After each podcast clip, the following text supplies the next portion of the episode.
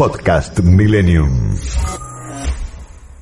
A Lorena Putero, que es coordinadora del área de Economía Popular del Centro de Estudios Económicos y Sociales Escalabrini Ortiz. Y le invitamos a participar del programa de hoy para tener su mirada.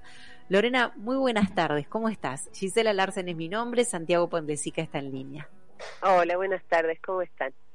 Hola, Lorena. Muy bien. Lorena, contanos qué haces vos desde allí, desde la coordinación del área de economía popular. Bueno, les cuento. Eh, desde el Centro de Estudios Escalabrini Ortiz, que es un centro eh, económico, ¿no? Como varios de los que existen, nosotros tenemos un área dedicada a la, a la economía popular.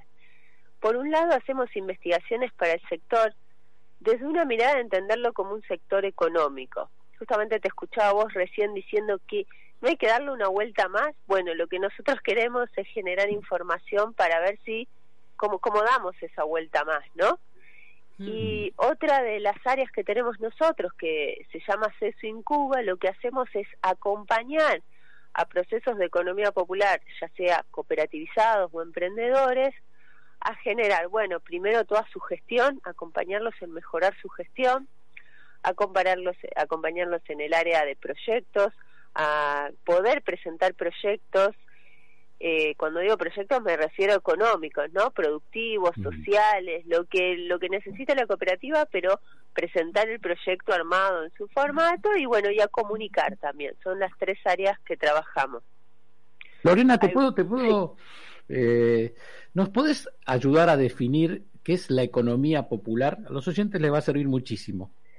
Bueno, les si me si me dejan, se los amplío. Sí, te dejamos. Porque... toda la radio tuya. ¿eh? Porque hay un debate que viene de hace muchos años. Hay como dos grandes actores dentro de ese universo.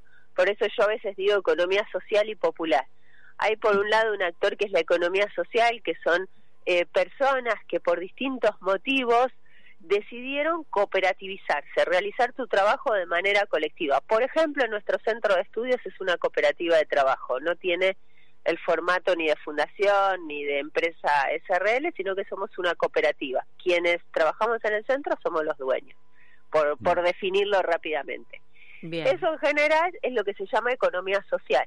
Y economía popular eh, le dicen a todos quienes tienen un trabajo, pero no, no decidieron trabajar. De, a ver, no lo tomaron como una decisión ideológica, política, sino que las condiciones sociales, económicas lo llevaron a eso, ¿no? Vamos a un caso eh, simple, el vendedor ambulante. No sé si una persona decide ser vendedor ambulante, sino que las condiciones hacen que realice ese trabajo de, de manera individual y bueno, bajo las condiciones que tiene, que puede. Es decir, las circunstancias lo condicionaron para que tenga que realizar tal o cual tarea, porque es lo único que se le presenta para hacer. Fuera del sistema, por decirlo así, fuera del sistema. Fuera del sistema formal, ¿por qué te aclares? Porque sí están en el sistema. La mayoría de las verduras que nosotros comemos están hechas por quinteros que no tienen derechos sociales. La mayoría de la ropa que nosotros nos ponemos está hecha en talleres textiles que podríamos discutir sus condiciones de trabajo. Eh, hay muchísimas, o sea, están en el sistema. Me, me, resisto a lo del sistema en el sentido de decir como si no aportaran a la economía, ¿no? O sea, aportan trabajo, muchísimo trabajo. Ahora lo que tenemos que discutir es las condiciones de ese trabajo. Si ese trabajo está eh, en las condiciones que a nosotros nos gustaría que esté un trabajador que está realizando un aporte económico, el que sea porque incluso hay una discusión, miren, para que nos demos una idea, eh, con los vendedores ambulantes. Los vendedores ambulantes, aunque a nosotros nos parezca que no cumplen una función, eh, muchísimos de los productos que venden son los que se está, lo que la empresa tiene en stock, necesita eh, vender rápidamente. Entonces lo sacárselo de encima. Claro, entonces lo pone barato y un vendedor ambulante rápidamente lo distribuye en los trenes de las calles. Bueno, ese vendedor ambulante no tiene ningún beneficio por parte de la empresa por realizar esa tarea, ¿no? Eh, entonces es buenísimo el ejemplo que acabas de dar. Es buenísimo. Porque eh, vos, vos fíjate, si miramos la cadena al revés, que siempre la miramos al revés, es la persona que va en el tren, que entra un vendedor ambulante al vagón, que cree que comprándole, o sea, que cree y es así, que comprándole, a veces no necesitas lo que venden. Pero compras igual, porque le estás dando una mano a ese vendedor ambulante.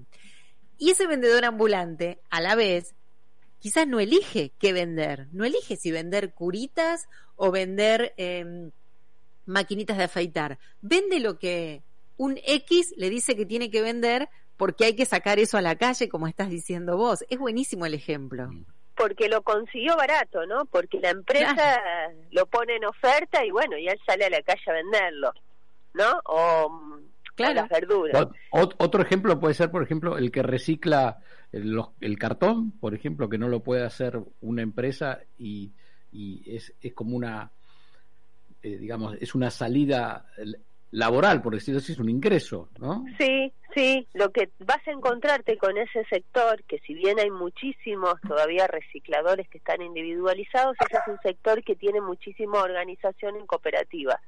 Ah. Y cumplen una función, mira, el ejemplo que vos das es muy bueno porque me, me pareció bien lo que decían recién, están invisibilizadas algunas de estas acciones, entonces nosotros vemos por ahí, ahora con lo del salario complementario, vemos como la transferencia de recursos nada más, ¿no? pero podríamos discutir eh, cómo es que se que, cuál es el aporte que da esa gente. Esto que vos decís de los recicladores. Imagínate la ciudad de Buenos Aires con la basura que produce sin recicladores. Claro, sin Traten de imaginarla. No tenemos lugar para poner toda esa basura. Sin embargo, son, son eh, personas que no, no están remuneradas, o sea, digo, no están nosotros no las remuneramos por el servicio socioambiental que realizan. Eh, claro, cobran a través de cooperativas o si no corregime por el peso de lo que recogen, ¿no? Es una, sí, los más beneficiados pueden llegar a cobrar un salario complementario. Estamos hablando de quienes tienen la posibilidad de estar en una organización y acceder a un salario complementario, ¿no? Que es esto que le mm. llaman plan social, digo. Claro. Eso estamos hablando... Lorena, y si, sacamos una foto hoy de la situación. Em, a ver, nos vamos al primer momento donde en la Argentina se empezaron a dar los planes sociales, épocas de crisis, se distribuyeron planes sociales. Pasó el tiempo, pasaron los años, fue imposible que esa gente pudiera deshacerse de los planes sociales, porque no, no existieron las fuentes de trabajo que se pensó en algún momento que pudieran estar. Si vos me tuvieras que contar la foto de hoy. ¿Cómo están esas personas? ¿Cómo es la situación actual económica? tenemos distintos, ahí permíteme que separen dos actores. Por un lado, quienes cobran el programa, el programa social, la política, salario complementario, y están eh, realizando tareas no organizadas, o sea que están dispersos, como lo que decíamos recién, ¿no? Una persona que junta cartón y lo entrega a un galpón y lo vende, ¿sí? Hmm. Pero por otro lado, hay un universo que no todos cobran planes sociales, pero está mezclado, digo, porque a veces cuando decimos economía popular ponemos todo junto. claro, por eso te hice la pregunta. Claro, ¿Mm? que realizan y ya están organizados y tienen emprendimientos productivos que la verdad que son empresas pymes, con un montón de falencias. Ahí para mí lo que nos falta desde la política, si me permiten adelantarme un paso, es empezar a pensarlos como emprendimientos productivos. Tienen la necesidad ya de tener una maquinaria mejor, un camión mejor, como dan un salto para seguir generando puestos de trabajo. Nosotros trabajamos con muchísimas cooperativas de recicladores que um, hacen madera plástica, que trabajan no, no contratan a alguien por currículum, sino que rastrean en el barrio quién está sin trabajo y lo incorporan a la cooperativa, le hacen una mm. formación y pasan a hacer un desarrollo ambiental. Quizás. No tienen la capacidad de una empresa de vender todo ese trabajo que están haciendo, ¿no? Porque no tienen la capacidad, digo, de la publicidad, del marketing. Sí, de todo lo que tiene otra persona u otra empresa, claro. Exacto, pero tienen muchísimo trabajo y hacen un trabajo que para mí es desafiante. Yo Lorena, y por ejemplo, el salto que hay que dar, en este caso, en este ejemplo que está citando vos, ¿no estaría en darle las facilidades a estas personas para que puedan hacer su negocio conocido o insertar su producción en algún mercado? Sí, claro, claro, pero ahí necesitan algo que los privados eh, acceden, que es financiamiento, ¿no? Necesitan un financiamiento acorde. Eh, a ver, les voy a dar un ejemplo. Mientras que muchísimas empresas pudieron acceder al ATP, ¿se acuerdan? En la pandemia. Bueno, ninguna cooperativa pudo acceder porque como las cooperativas de trabajo no tienen jefe, no tienen patrón, son los trabajadores los dueños, no, no accedían al ATP. Mm. Entonces no estuvieron acompañadas todos estos meses de pandemia, algunas recibieron el IFE, algunas lograron eh, tener algún eh, salario complementario, pero estamos hablando de, de gente que tenía una empresa que venía trabajando y que se vio parada como cualquier gran empresa. O sea, es muy loco pensar que una empresa enorme, no quiero nombrar ninguna para no hacer publicidad en su programa, pero digo... No, podés, nombrar quien quieras en este programa. como una empresa muy grande recibe una ATP y una cooperativa tiene que hacer un montón de trámites para recibir por seis meses un mm. subsidio que imagínense en plena pandemia fue de 6.500 pesos. Lorena, cuando decís, eh, eh, lo importante sería, por ejemplo, tener un camión, creo que dijiste, o tener un tractor, vamos a poner, ¿no? Eh, vos, no sé si conocés, seguramente conocés la historia del banco Graham, que es, era un indio que le prestaba a los pobres, que empezó prestándole a la gente más necesitada y así creó miles de industrias y sacó muchísima gente de la pobreza en la India. Para vos es, es más o menos ese ejercicio que tendría que venir del Estado, o sea, darle instrumentos para que ustedes puedan trabajar? Un salto hay que darle. O sea, no me parece mal lo de Yunus que vos contás, pero eso es lo que nosotros hicimos, perdón que estoy con un poco de esto, en Argentina en el 2001, 2003, 2005, hicimos ese proceso de Yunus. Te doy una máquina de coser, te doy un préstamo microcrédito, pero hoy esos emprendimientos son mucho más grandes. Estamos hablando de empresas que ya juntan una cantidad de cartón que vos tenés que hablar de una inversión de un millón de pesos, dos. Necesitamos empezar a decir, bueno, nosotros no nos gustan, me, me, parece que mucha gente dice, che, pero a mí no me gustan los planes, no me gustan.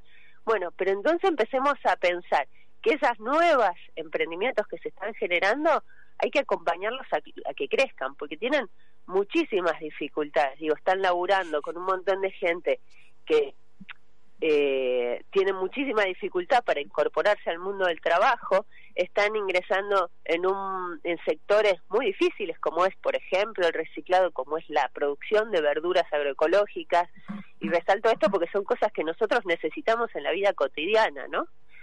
Eh, y necesitamos ese salto, ya no necesitan solamente que le demos la máquina, que por eso digo, depende del momento, quizás Yunus en la India en ese momento era válido, un Yunus acá en Argentina hoy en este momento no alcanza. No alcanza ¿Y qué, ¿y qué, alcanzaría, Lorena? ¿Un, banco, un, banco cooperativo? El un Claro, exactamente. Hay muchísimos proyectos. Empezar a pensarlos como empresas, así como cuando eh, las empresas en, el, en la pandemia entraron en problemas financieros y se les dio una ATP, también tendría que haber abierto un programa de las mismas condiciones para las empresas cooperativas. ¿No? Para que las cooperativas de trabajo que frenaron su trabajo. ¿Y no se pensó en eso? ¿No, no, ¿Ninguno lo tuvo en, en, proyecto? ¿Ningún político? ¿El gobierno no, lo, pensó eso? No, si lo pensó, no lo ejecutó.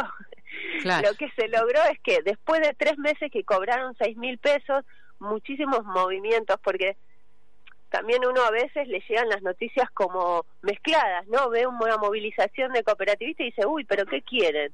Eh, más hmm. planes. Y por ejemplo, ahí hubo, quejas de las organizaciones cooperativas diciendo, si a las empresas privadas le dan 16 mil, ¿por qué a nosotros 6 mil?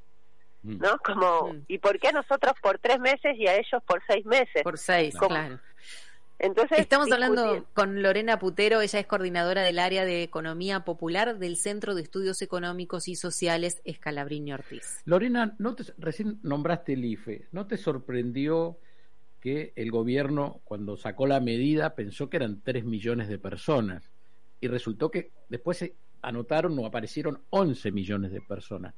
Ahí no crees que, primero, hay una falla por parte del gobierno que desconoce la situación social y también no hay una falla por parte de las cooperativas que no están inscritas o están detrás de organizaciones sociales y no están a la luz Entonces el gobierno no conoce la realidad.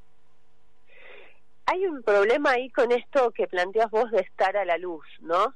Eh, a ver, nosotros ayudamos a muchísimas cooperativas o emprendedores a, eh, como se le dice normalmente, ponerse en blanco, formalizarse. Y ahí hay una dificultad, porque también vos le pedís a las cooperativas que reúnan un montón de, de, de papelería, de, de, no sé, de documentación que es dificultosa para una empresa privada, pero una empresa privada tiene todo un equipo técnico y una cooperativa a veces no lo tiene. No lo tienen por las condiciones en las que trabajan, no tiene un equipo administrativo. Nosotros justamente tenemos un área administrativa que nuestro trabajo es acompañar a las administraciones de las cooperativas, que muchas veces es el mismo que atiende el teléfono, que es el mismo que te atendería vos si vas a comprar y que es el mismo que está haciendo la liquidación del IVA. Pero déjame que te haga una, una pregunta ahí, entonces, eh, los dirigentes de los movimientos sociales, ¿no? El chino, Daniel Méndez o Pérsico, ¿no se ocupan de, de darles una ayuda con esto y darle visibilidad a ustedes? Eh, ¿O estoy equivocado que ahí hay un cortocircuito? Mira, para mí hay una discusión en este momento. No sabría hablar de estas tres personas en particular porque nunca ah, me reuní. Puse un ejemplo, perdóname. Sí, sí, sí, sí. No, no hay ningún problema. Pero digo, para mí hay un, eh, un problema de que todavía seguimos con la mirada de, bueno, le damos la política social y no acompañamos al proceso productivo.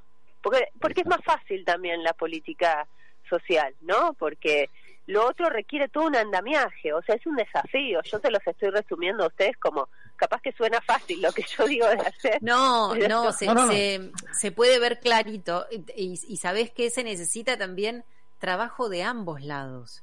Exacto. Eh, una cosa es sacar plata de una caja y entregarle a la gente, eh, listo, como si solucionara el problema, y, otra cosa es pensar en cómo puedo ayudar a esa gente a ganar el dinero. No es lo mismo. Y, simplificar para reunir información y quitar la máquina de impedir, por decirlo así, ¿no? De que tiene eso que acabas eso que acabas de mencionar vos es fundamental, sacar la máquina de, de impedir. O sea, no podemos tener todas nuestras políticas públicas, eh, excepto las que están para los sectores vulnerados, como se les llama, no están pensadas para distintos sectores. Entonces saca una normativa FIP y la saca igual para un multimedios o una multinacional que para la cooperativa de la matanza de recicladores. Lo sabemos, lo sabemos. En el caso de nuestra radio independiente nos piden lo mismo de Clarín para que te rías. Así que, exacto. Entonces vos me, entienden perfectamente ustedes. Entonces ahí hay una dificultad que está en lo económico, no dudo porque no soy una persona alejada de lo económico, soy economista, pero también en todas estas dificultades. En una licitación, nosotros como centro de estudios, cuando tenemos que trabajar con el Estado, nos cuesta muchísimo porque dice, ¿cómo que son cooperativas? No, hacemos una empresa de cooperativa, pero funcionamos seriamente, no hay ningún problema, o sea, simplemente es otra forma de trabajar, ¿no? Pero... Lorena, ¿y los, eh, los citan a ustedes, los invitan a, digamos, a dialogar? Ustedes tienen una información, me parece muy valiosa. Digo ustedes porque en este caso estamos charlando con vos, pero debe haber, me imagino, a lo mejor muchos este, centros de estudios económicos que quizás hacen lo que hacen ustedes o, se dedican a otra cosa. ¿Los consultan y vos tenés la posibilidad de decirle esto al gobierno o a los, o no sé, o a los políticos? Siempre que nos invitan, en cada reunión nosotros repetimos lo mismo. Está buenísimo. Yo no soy una persona que que cree que no hay que ir por la asistencia social. Me parece que en un caso de emergencia como el que estamos sería una locura plantearnos sacar eh, los programas sociales de transferencia de recursos, ¿no? Sería una mm. locura para mí. Pero no me parece que sea lo único que esté necesitando la gente. Como que para mí queda corto, ¿no? Como que ah, tenemos que ir por más, tenemos que ir por todo lo que yo les decía recién. A nosotros cuando nos invitan, por supuesto que vamos, trabajamos con muchísimas eh, federaciones, organizaciones, cooperativas, eh, hacemos todo, lo que esté a nuestro alcance para acompañarlos. ¿Viste esto que yo les decía? De que nosotros tenemos un área que los ayuda a armar proyectos. Armar un proyecto requiere de un conocimiento técnico que a veces no está. Lógico. ¿no? Entonces, lógico.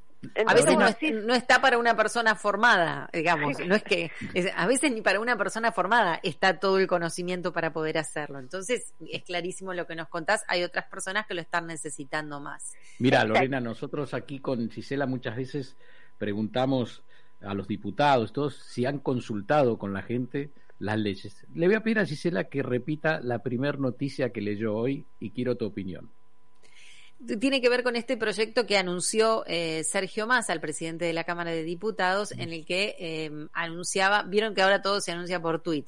Bueno, el proyecto que acaba de, ingresar eh, eh, al cuerpo legislativo, que es un proyecto de ley para convertir los planes sociales en trabajo genuino. Sí, vi el titular que decía planes, el anuncio por tweet, ¿no? menos planes, más trabajo.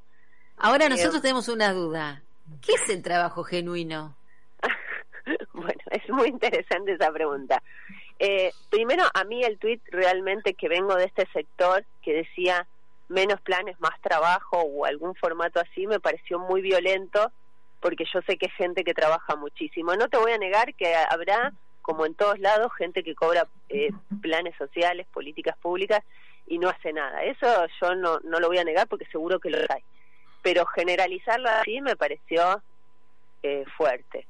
El trabajo genuino en general le llaman, no existe el trabajo genuino en terminología, digamos, teórica, no existe la categoría trabajo genuino, existe trabajo formal, informal, trabajo en relación de dependencia. En realidad lo que le hablan, hablan en general cuando hablan de trabajo genuino es trabajo en empresas privadas. Me imagino que el anuncio, sinceramente, no les quiero mentir, no llegué a leerlo, pero me imagino que viene por el lado de que con las políticas sociales la gente pueda trabajar en empresas. Me imagino que viene... Eh, lo que, lo que aclara es que es una ley con metas, capacitaciones y herramientas de promoción para salir de la emergencia del plan y construir un puente hacia el trabajo para casi un millón de argentinos y argentinas. Pero no da más detalles que eso. Mm. Bueno, vamos a tener que esperar a ver cómo avanza. Pero si... Te hago una pregunta, Lorena, que es la que siempre hago a los que están... De... ¿Charlaste con algún diputado? ¿Te preguntó antes de llevar este proyecto? ¿O alguna vez lo encontraste a masa trabajando o yendo a visitar una, una comunidad esta como la de ustedes? No, no, no, no. No, no, no, hemos charlado eh, con ningún diputado. Sí, a veces con el centro de estudios participamos. Lo que participamos alguna vez de alguna reunión, pero realmente este tema de la economía popular es de la economía popular, social, es muy poco profundizado. O sea, uno va, dice, che, me parece que tendríamos que armar entramados productivos. Eh, nosotros, por ejemplo, ahora estamos trabajando con cooperativas del Delta, de pescadores.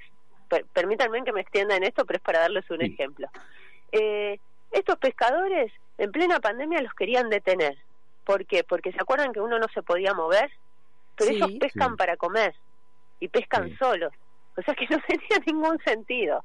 Bueno, desde ese contacto que nosotros tratamos de contactarnos con prefectura, explicarles, bueno, empezamos a trabajar todo eso.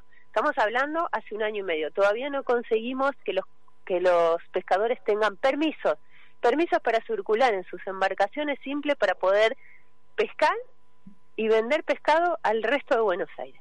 me estás cargando. Y, están haciendo el pedido. ¿Hasta quién están haciendo el pedido, Lorena?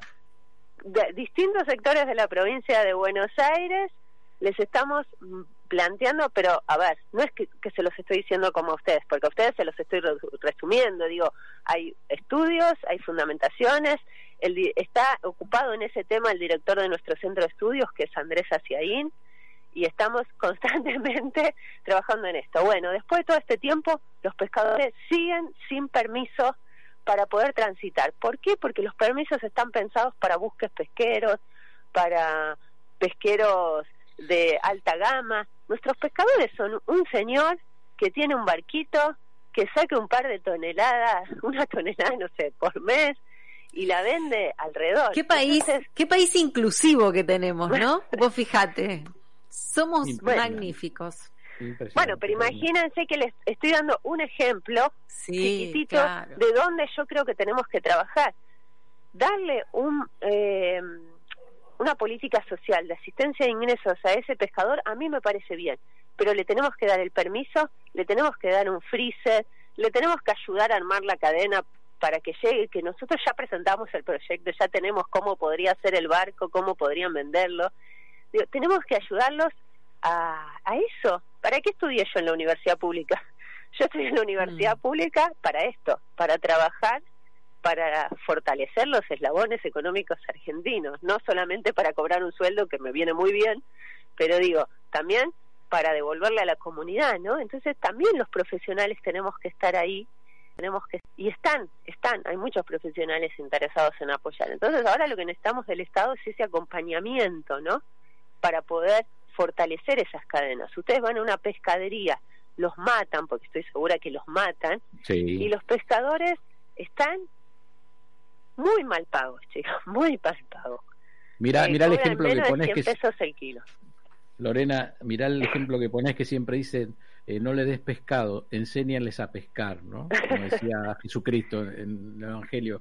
Y la verdad que eh, nos has dado una clase de esto que queríamos, empezamos preguntándote qué era la economía popular, la gente que no comprende por qué hay tanta ayuda social, eh, todos estos proyectos que hablas de un trabajo formal, como decía Gisela, o estos proyectos que presentó Massa hoy, y vos nos contás y nos das una mirada de cómo transformar todo ese problema social en trabajo digno, en trabajo real a través de eh, las cooperativas ¿no? y la economía popular, que hoy me diste una clase, quiero decirte.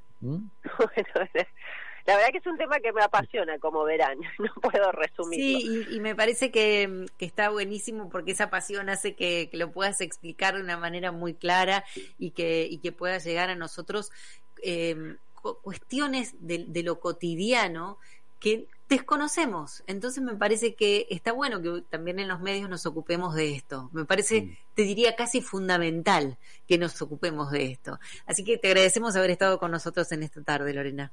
Bueno, les agradezco a ustedes y un saludo a los oyentes. Y siempre seguimos molestando ¿eh? a los que nos gusta charlar. así que te vamos a Lorena Putero, ella es coordinadora del área de Economía Popular del Centro de Estudios Económicos y Sociales Escalabrini Ortiz. Podcast Millennium.